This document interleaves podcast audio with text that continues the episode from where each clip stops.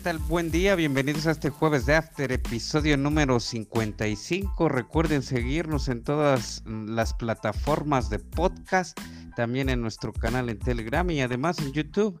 En este episodio 55 vamos a tener diferentes temas, pero antes saludo a la mesa. Contador, buenas noches. Buenas noches, teacher. Buenas noches, ingeniero. Pues un gusto nuevamente estar en un jueves de After, ya el episodio 55 y hablar acerca de la jornada 2. Gracias. Gracias por, por hacer acto de presencia, ingeniero. ¿Qué tal? Buen día. ¿Qué tal? Muy buenos eh, días, noches, tardes, depende en el horario en que nos estén escuchando. Un poco mormado, ya negativo, pero este, gracias a los doctores, ¿no? Todo bien, este, pero bueno, muchos temas que platicar. El mercado muy movido y la liga aún más. Gracias, qué bueno que, todo negativo por acá de este lado en el centro del país, pues todos con el brazo izquierdo adolorido, todos los que trabajan por ahí en las instituciones educativas. Y bueno, pues nos vamos a los temas, a los temas a desarrollar en esta semana. Le vamos a pedir al ingeniero que rápidamente nos dé sus pronósticos para esta jornada número 2 antes de hablar del partido de la jornada a nuestro parecer. Adelante. Gracias, gracias, teacher. Eh, pues nos vamos rápidamente. Querétaro recibe a las 7 de la noche el viernes 14 de enero a los Pumas. Después de lo que mostró el Pumas, me quedo con Pumas. El viernes 14 de enero a las 9 de la noche el Necaxa recibe al Monterrey. Me quedo con el empate entre estas dos escuadras. El sábado 15 de enero a las 5 de la tarde el Atlas recibe al Atlético San Luis. Me quedo con el triunfo de Atlas. El sábado 15 de enero a las 7 de la noche el Tigre recibe al Puebla en el Volcán. Me quedo con la victoria del Tigre. El sábado 15 de enero a las 9 de la noche Cruz Azul recibe a los Bravos de Juárez. Me quedo con la victoria del Cruz Azul. Eh, de igual forma, el mismo sábado a las 9 de la noche Tijuana recibe al León. Me quedo con la victoria de Tijuana. Y el domingo al mediodía, Toluca, Toluca que, que, fue, se llevó una manita en la jornada anterior, recibe al Santos pero bueno, es local y me quedo con el empate entre estas escuadras. Y a las 6 de la tarde, el mismo domingo, eh, Pachuca recibe a las Chivas. y me quedo con el empate entre estas dos escuadras. Tenemos un partido pospuesto que, bueno, hablaremos posteriormente el que es Mazatlán contra el América. Gracias, ingeniero contador. Adelante con sus pronósticos para esta jornada número 2 del torneo Grita México C22. Adelante. Gracias, teacher. Pues eh, esperemos que en esta jornada sea, sea buena, haya buenos partidos. Y bueno, empezamos con el Querétaro Pumas. Vamos a considerar al Pumas que va a sacar la victoria. Eh, en otro partido más, el Necaxa eh, recibiendo al Monterrey. Juzgo que habrá un empate.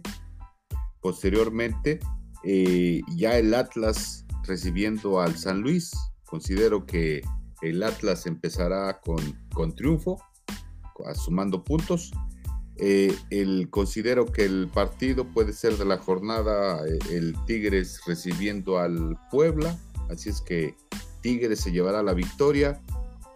Eh, más tarde el Cruz Azul recibiendo a un Juárez, Bravos de Juárez, vamos a ver qué, cómo viene los pupilos del Tuca Ferretti, así es que consideramos que ganará este ganará el Cruz Azul como local.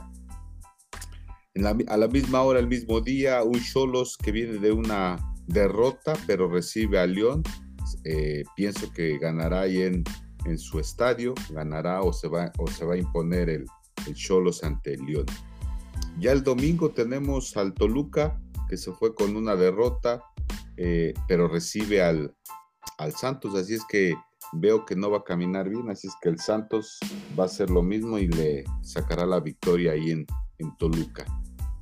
Y más tarde, el Pachuca recibiendo a un Chivas, que siempre a veces eh, eh, el Pachuca eh, saca los partidos ante la Chivas, si es que en este caso ganará también allá en Hidalgo el Pachuca. Y bueno, está el tema del partido del Mazatlán ante el América pospuesto. Gracias, contador. Sí, ese partido pospuesto por ahí que generó un poco de polémica ya que mm, pues se presume que había sido reprogramado después de, la jornada 1 y no, bueno, pues los que tuvimos la oportunidad de leer eh, o de observar el reglamento y en sí el calendario desde antes que iniciara el torneo, pues el mismo estaba ya marcado como reprogramado o pospuesto. Voy a dar rápidamente los pronósticos para esta jornada número 2. Querétaro recibe a Pumas, gana Pumas con su con su cuadro A, B o C de, puro brasileño delantero. Necaxa, Monterrey, un empate en Aguascalientes, Atlas San Luis, empate, primer partido del Atlas, del campeón Atlas. Eh, Tigres, Puebla, ganará el Puebla desde mi punto de vista. Cruz Azul Juárez, que gane el Cruz Azul. Eh, Tijuana contra León, un empate por allá en, en la Perrera. Toluca Santos, Después de recibir cinco goles el Toluca, pues se la lleva el Santos de visita para el domingo y más tarde, ya por la tarde, el próximo domingo, Pachuca que ganó recibe a las Chivas que también ganaron, pero creo que como es la Bella Irosa, pues gana Pachuca y obviamente pues nuestro partido pospuesto.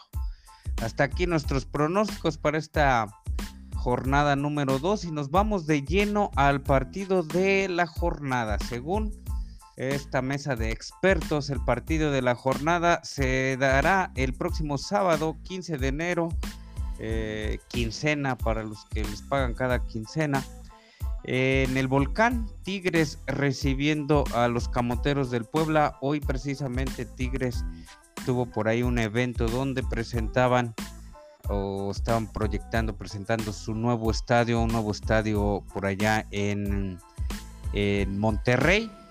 Y viendo el partido, el partido de ambos, pues creo que sí trae más equipo este, Tigres, pero las ganas, eh, la estrategia, eh, el parado táctico que ejerce Puebla, pues me imagino que se le puede complicar por ahí al Piojo Herrera, por, eh, por eso di mi punto de vista de que ganaba Puebla, ahora sí un 2 a 0, un 1 a 0 y que no dejen por ahí a los delanteros o defensas que se van al ataque de Tigres a anotar. ¿Qué opinas, ingeniero, de este partido de la jornada según nosotros, Tigres recibiendo al Puebla? Eh, muy buenas preguntas, teacher. gran, gran introducción. Pues es un partido parejo, ¿no? La verdad es que ambos eh, escuadras eh, empataron en, su, debut en la, Liga MX. Un punto para cada uno. Eh, diferencia de goles cero para ambas escuadras. En el, en el frente a frente, en los últimos 26 encuentros tenemos 13 victorias para el Tigres, 5 victorias para el Puebla y 8 empates. Eh, los últimos dos encuentros entre estas escuadras han sido empate eh, a un gol, ¿no? Eh, y los dos encuentros fueron en el Cuauhtémoc, ¿no? El Puebla recibió al Tigre. el 11 de agosto del 2020, el Tigre recibió al Puebla y le ganó por 2 a 1, ¿no? Entonces, tal vez se pueda repetir esa historia, pero no, no olvidemos que el 24 de septiembre del 2019, Puebla le fue a ganar a su casa al Tigre por 1 a 0.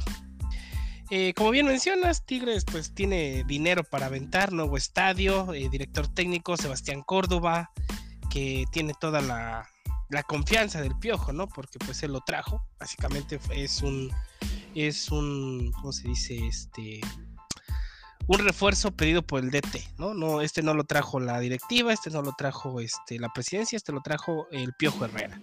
Entonces no tiene excusa, el Piojo Herrera no tiene excusa y si algo ha caracterizado a los Tigres es que el volcán se siente, ¿no? Eh, y debe ganar.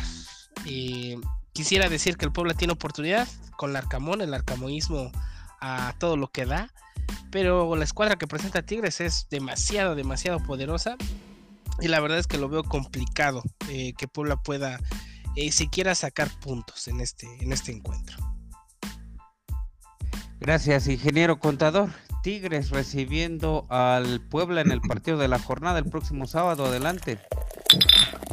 Gracias, teacher. Pues efectivamente sí, eh, bien lo dice, es un partido que a criterio de la mesa creo yo que es el más atractivo por la cuestión de cómo vienen eh, dándose los resultados. Es un partido en donde Eh, sabemos la capacidad del entrenador de la franja del Puebla, que si bien y haciendo un, comparativo sobre nóminas, pues obviamente está pero muy, pero muy arriba la institución de los Tigres. Así es que, pero hemos observado que un Puebla siempre se crece ante equipos altos, es decir, equipos con grandes jugadores, con una nómina bastante elevada y que de eso, de eso la, sabe el entrenador Larcamón.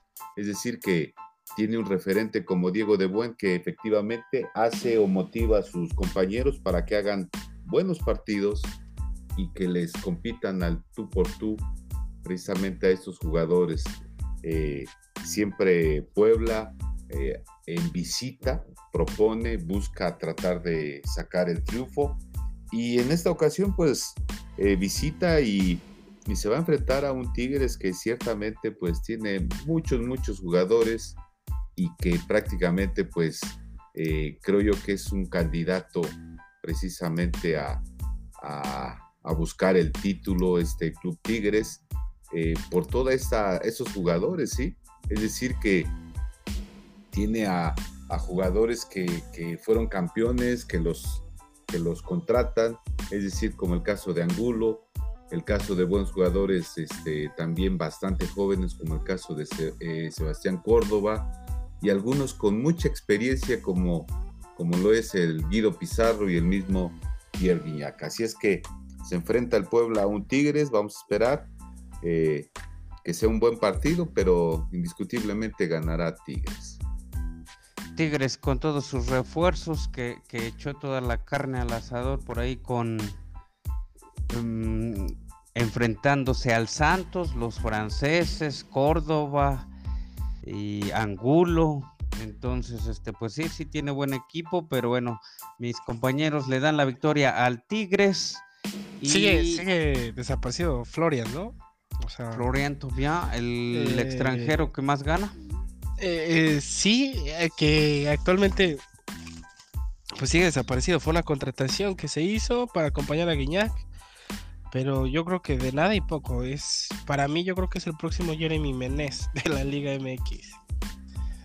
Mientras siga ganando, pues que, ha habido muchas este, contrataciones así, ¿no? Daniel Vilos, este, no, David Vilos, perdón, este, eh, el Roque Santa Cruz en el Cruz Azul, me acuerdo mucho, que estuvo lesionado casi toda la temporada.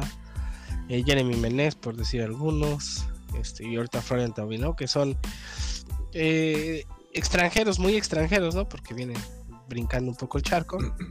o vienen de ligas europeas y pues no han rendido, ¿no? O sea, ya, ya se extrañan esos jugadores como André Pierre Guignac, Claudio El Piojo López, eh, Bam o sea, el Bam Zamorano, este, híjole, ¿qué otro también, también recuerdo que estaba un tal, este, un tal Marañao. Marañao, otro otro ahí en el Cruz Azul, que se fue contratado con puro video. Eh, Chelito Delgado, pero bueno, ellos vienen de Argentina. Eh, para ustedes, ¿cuál ha sido el, la contratación en la Liga MX extranjera que, ha sido eh, referente al equipo que haya llegado? Pues si nos ponemos a hablar de cada equipo, pues no vamos a acabar nunca, pero uno, uno, ¿Del Tigres? No, uno, uno. De todos, ah. uno para ti. A ver, contador. Pues yo, yo, este, voy a rápidamente. Creo yo que el que ha venido a, romperla de alguna manera un extranjero, pues es Saturnino Cardoso, con cuántos campeonatos obtuvo ahí en el, en el Toluca. Sí, el que rápidamente me viene a la mente, el que sí bien, vino a, a jugar y a ser campeones muchos torneos. Quiero audar un poquito en lo que comentabas, y no sé si lo comentamos en algún momento aquí en la mesa, eh, el hecho, lo comentaron ustedes dos, sobre eso es lo que caracteriza a otras ligas. Es decir, en otras ligas, como el caso de, Europa, eh, eh, principalmente las de primera división, que contratan justamente a jugadores campeones de sus ligas para fortalecer aún más la competitividad y las ligas allá eh, en donde son contratados estos, estos jugadores. La lamentable situación y lo que hace la diferencia en nuestra liga mexicana es que contratan a cualquiera. A veces vienen con un cartel muy, muy rimbombante, a veces vienen con, con unas este, expectativas tan altas, eh, a cobrar mucho y sin hacer las cosas para lo cual fueron contratados, como es el caso en esta situación del francés, que si bien viene con una carta enorme de dinero y no ha hecho nada hasta el momento, y así muchos jugadores que vienen de Sudamérica nada más a pasear, nada más a, cobrar y realmente no, no cumplen como debe ser. Hay sus excepciones, claro, pero si no mal recuerdo, creo lo comentaron ustedes en algún after pasado. A ver si me pueden responder a eso. Eh, Vicente Matías Bozo venía del Manchester City. Eh, Mauro Boselli para el León también. Rafael Márquez, que venía también del extranjero y, hizo bicampeón al León. Eh, no sé, por ahí estamos. Neri Castillo. no, sí, lo que sí es que se ha venido perdiendo los, los fichajes bombas y de jugadores de, sí, que reditúen, a excepción obviamente me imagino un poco de Guiñac, ¿cuántos campeonatos tiene? ¿Uno, dos? Tiene tres. Se acabó. Y se acabó. De ahí otro, otro extranjero, como mencionaba el contador, como un Saturnino, como un Bambán, como que alguien que haya venido y dijo, a ver, ahora sí vamos Podría a ser, ser un Vicente Sánchez, que también estuvo en esa etapa dorada del Toluca, tal vez. Pues sí, creo que el último va a ser, o ha sido Guiñac. Creo que estamos ahí todos de acuerdo. En el extranjero. Eh, el Superman Marín, el gato Marín también en la década, de, los, de, la década de los ochentas fue el campeonísimo Cruz Azul eh, venido de Argentina. Así es que el gato Marín, no Y el maestro, y el maestro. El maestro Reynoso. Maestro Reynoso, pues sí, efectivamente sí, en esa época también que jugaba muy perro, ¿no? En el medio campo, quién sabe. Pues sí sería viable un, un, after hablar de jugadores así tan importantes. Emblemas. Exactamente. Lo, vamos a dejar para jueves de afters eh, próximos. Mientras tanto, pues terminamos con esta, la jornada 2 del torneo Grita México C22. Vamos a una pausa y regresamos.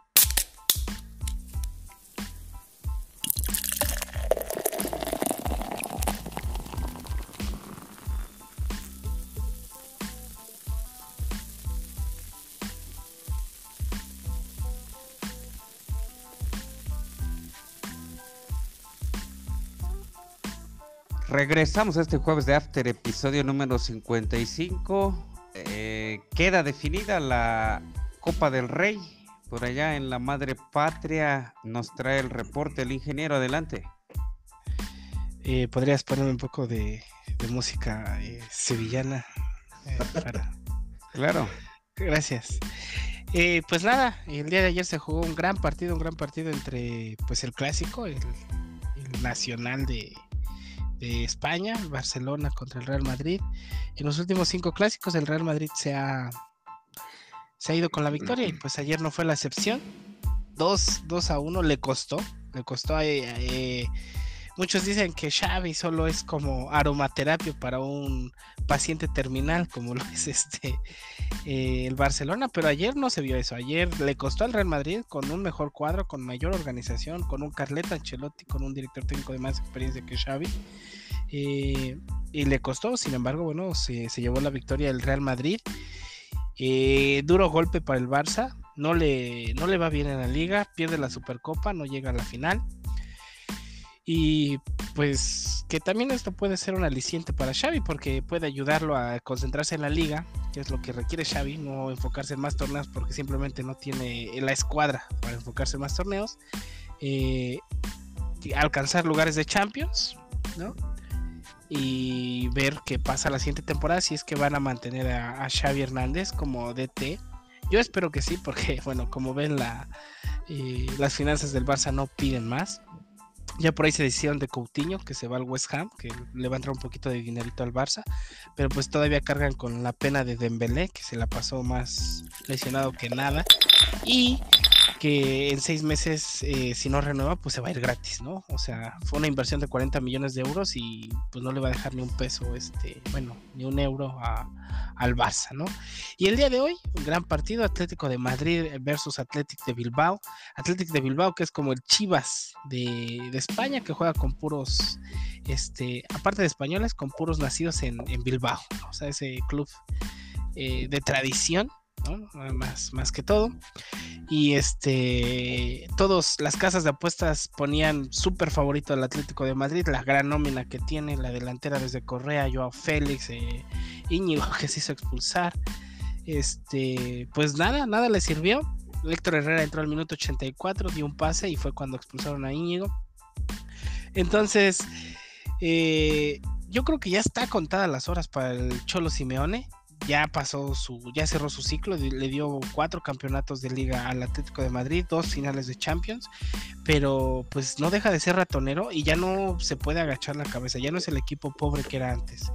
Ya tiene dinero, tiene nómina, tiene grandes delanteros, eh, gran media y sin duda, sin lugar a duda, una muy buena defensa. Entonces, este, yo quisiera ahondar en que pues Cholo ya busca otro cuadro y Atlético de Madrid con ese cuadro que tienes manda a traer a un Zidane, o sea, puedes hacer mucho más. Pero ya Zidane creo lo está palabrando el Paris Saint Germain, así es que, pues quién sabe, ¿verdad? Eh, ah, que se traigan al Pochettino, que se traigan al Pochettino, porque el Pochettino cuando tiene el vestidor lleno de estrellas, como que no jala. Entonces, no sabe hacer las cosas. Un cuadro de, pues no humilde, sino de medio pelo para arriba sin llegar al top, hace maravillas. Tal es el caso del Tottenham que lo llevó a la final de la Champions.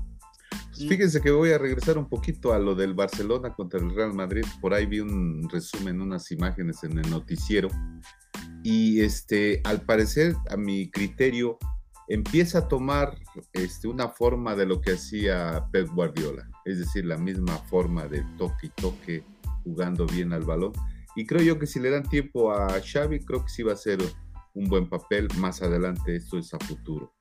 Porque hasta versión del mismo Ancelotti comentó que, que no, no esperaba haber visto así el Barcelona, lo esperaba menos o lo esperaba mal y sin en cambio eh, jugó bien el Barcelona, llegándose hasta el alargue para poder alcanzar el triunfo del Madrid, así es que le costó, así es que eso indica que, que está moviendo las piezas con jóvenes Xavi y bueno, esperemos que, que mejoren conforme va pasando el tiempo.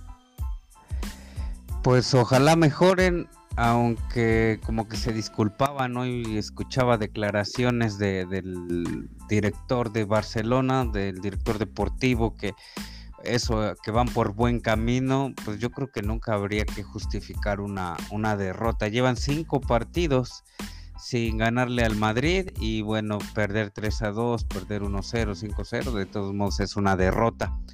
Em, ya para la final, no sé cuándo sea, pero entonces Real Madrid recibe al... Estaba a preguntar, yo te digo cuándo es la final. Pero al Athletic, al Athletic de Bilbao seguramente se, se, se disputará en territorio español, ya no van a sacar el partido como ahora con con este eh, con el Barça Madrid para la generar final mayores ingresos. 16 de enero. 16 de enero, el sábado ya, ¿no? Ah, Tan rápido. Así, así lo marca, 16 de enero. Real Madrid recibe al Athletic de Bilbao. Órale, pues, en el, pues en el Bernabéu, ¿no? Porque recibe el Real Madrid. Todavía no, o ya, ya entró el Bernabéu al quite. ¿O sigue todavía en renovación? Sigue todavía en renovación, ¿no? Mm, no sé, después de la pandemia. ¿no? Creo que sí. Pero bueno, eh, local el Real Madrid, pues se la lleva el Real Madrid, ¿verdad, contador? Pues sí, yo creo que sí. Este Real Madrid sabe jugar este tipo de instancias, sabe jugar este tipo de torneos. Es uno de los equipos máximos ganadores del torneo también, así es que creo yo que sí se va a llevar la copa.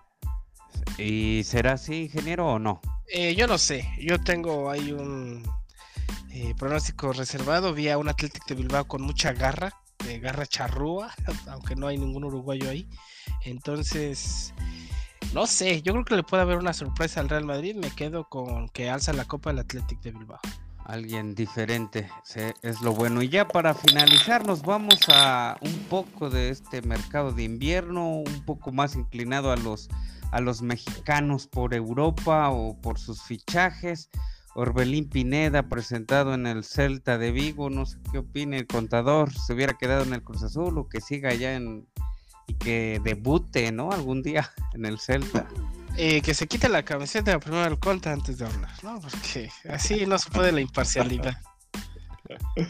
Pues mira, ya está ya en Europa, ya está ya en el Celta. Al parecer la información mencionan que hasta se está siguiendo los pasos de un Hugo, un Hugo Sánchez en su momento que después de entrenar sus compañeros se queda hasta en la tarde, todo lo que es la neblina ya bajada en la tarde a entrenar. Y bueno, qué bueno, no hemos tenido Se está adaptando el joven, el muchacho, esperemos que le vaya muy bien, así es que, pues ojalá y le den minutos, ¿no? Creo yo que hay que cruzar los dedos por, por bien de él, que le den minutos y que se manifieste, así como en algún momento tuvo pinceladas, buen jugo de fútbol en el torneo mexicano, pues también que allá en España haga lo propio.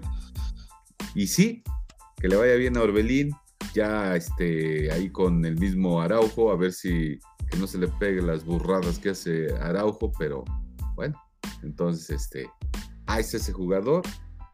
Y, los, los cambios, ¿no? Hay, hay un cambio por ahí, ustedes no me dejarán mentir, que se escucha mucho del Tecatito al, al Sevilla para ser eh, eh, compañero de un Papu Gómez ahí con este Alejandro eh, Papu Gómez. Entonces, al parecer creo que va en buen puerta, creo que si es posible ya hasta podría jugar este fin de semana el, mismo Tecatito allá con el Sevilla, ya en la Liga Española. Claro que sí, por 3 millones de euros regalado, ¿no? Eso ley, quién sabe. Pero bueno, este, el ingeniero, el ingeniero nos va a decir un poco más del Tecatito. Yo opino que el Tecatito viene nomás a pasear a México y que quedamos, o sea, estamos a casi semana y media de la próxima fecha FIFA. Pero no Como bien mencionaba el contador, un Araujo, un Orbelín, Orbelín, eh, Factor Laines factor que, a lo mejor lo piden en, Italia. ¿Qué sabes tú de, de HH Herrera, ingeniero, y de y del Tecatito? Eh, Tecatito hoy ya eh, hecho, done. Eh, Transfer Market ya lo pone como done.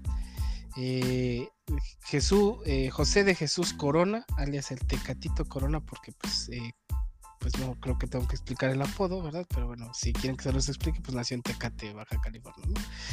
Eh, llegó, ya llegó a, Sevilla, equipo de, como bien menciona el Conta, de media tabla hacia arriba y siempre peleando los primeros seis lugares, siete lugares. Si no entra a la Champions, por lo menos se queda en, en, este, en la Europa League. Eh, va a jugar Champions de Catito. Eso también es interesante.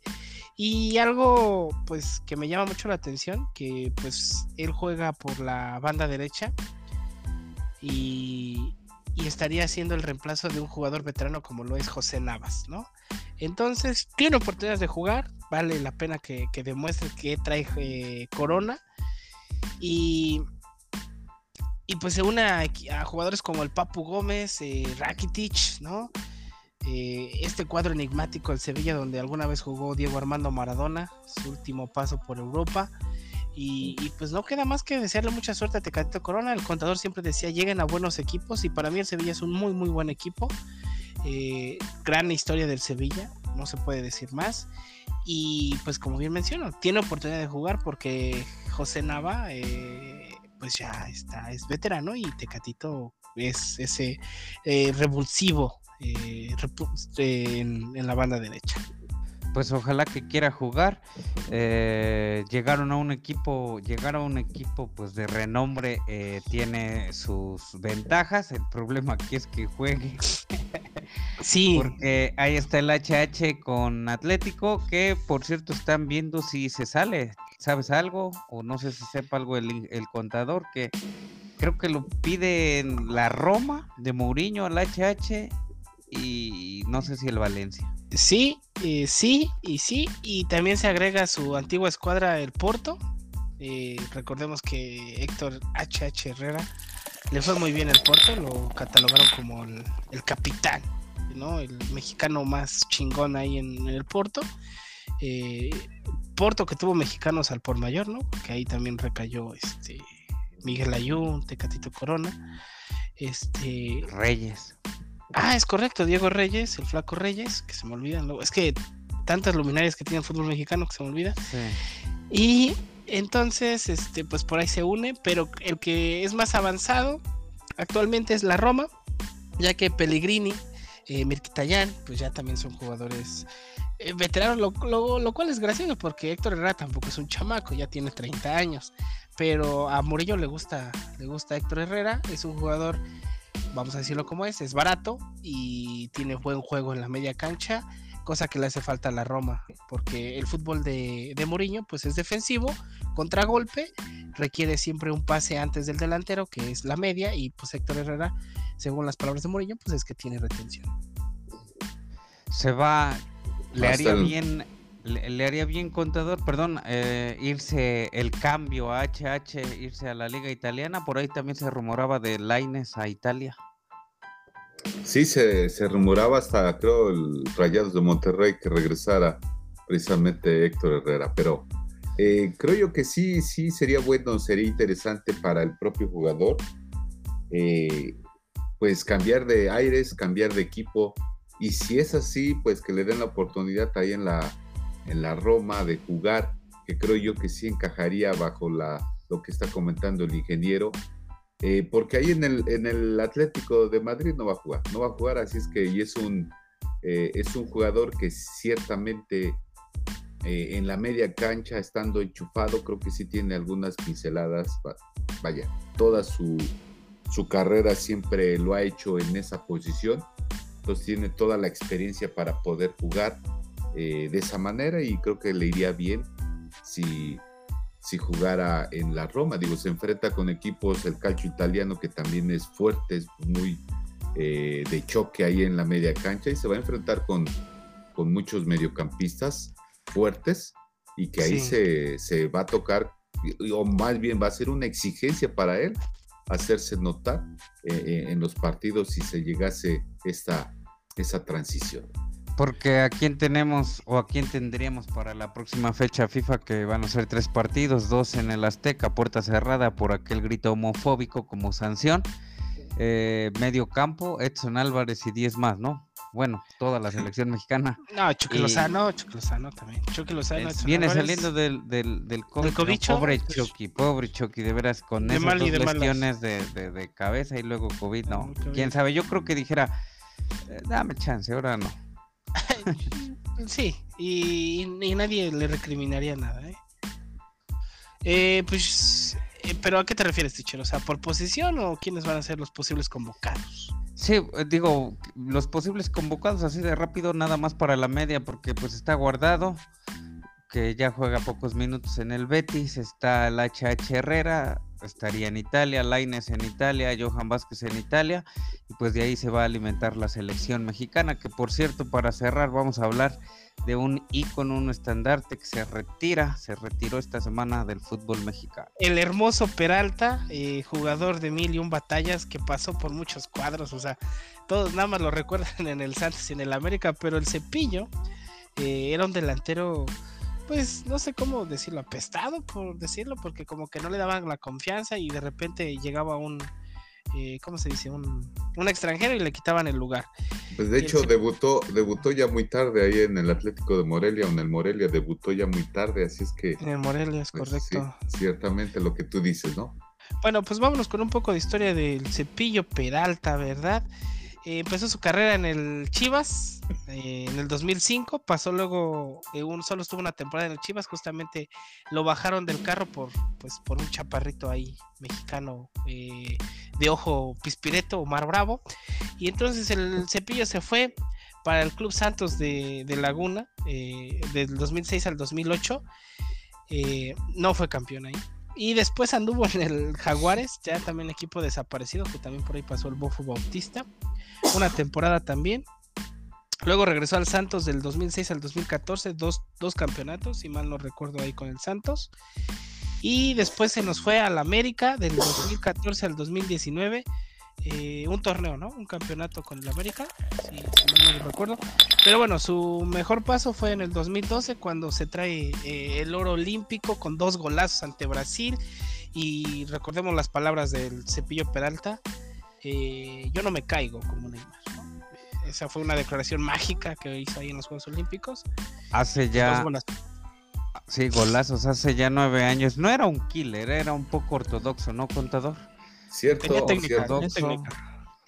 cierto. cierto, era, era ortodoxo, digo, mm, yo nunca le vi, como dice el ingeniero, pues técnica, le salían las cosas como que estaba en el momento oportuno, en donde iba a estar el balón.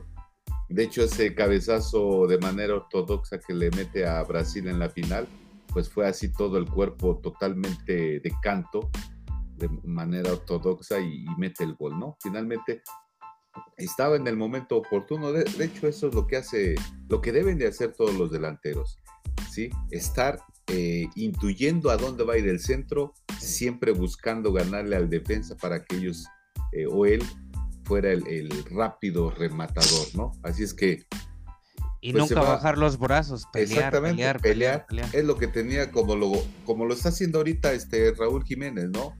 El pelear justamente arriba, abajo, no, no cansarse, no bajar la guardia o los brazos, sino siempre ir empujando. Y es lo que hacía, lo que hacía Uribe Peralta. Bueno, pues qué bueno, le deja mucho, un legado importante también a todos los jugadores, a la selección. Sí, el máximo triunfo, el, máximo triunfo que tiene una selección eh, mayor, por decirlo así, ya que no fue la sub-17, porque también tenemos dos campeonatos sub-17. Este, pues gol a la Uribe, ¿no? El gol a la Uribe siempre era un recorte antes de definir. Y pues lo vamos a extrañar muchos. El jugador tal vez más guapo después de Héctor Herrera que pisó la Liga MX. Y pues le mando un fuerte abrazo a Uribe. Y sin cirugías, es correcto. Yo digo que lo voy a, lo vamos a ver por ahí de comentarista. Si quiere eh, practicar dos, tres partidos, que nos llame, lo invitamos.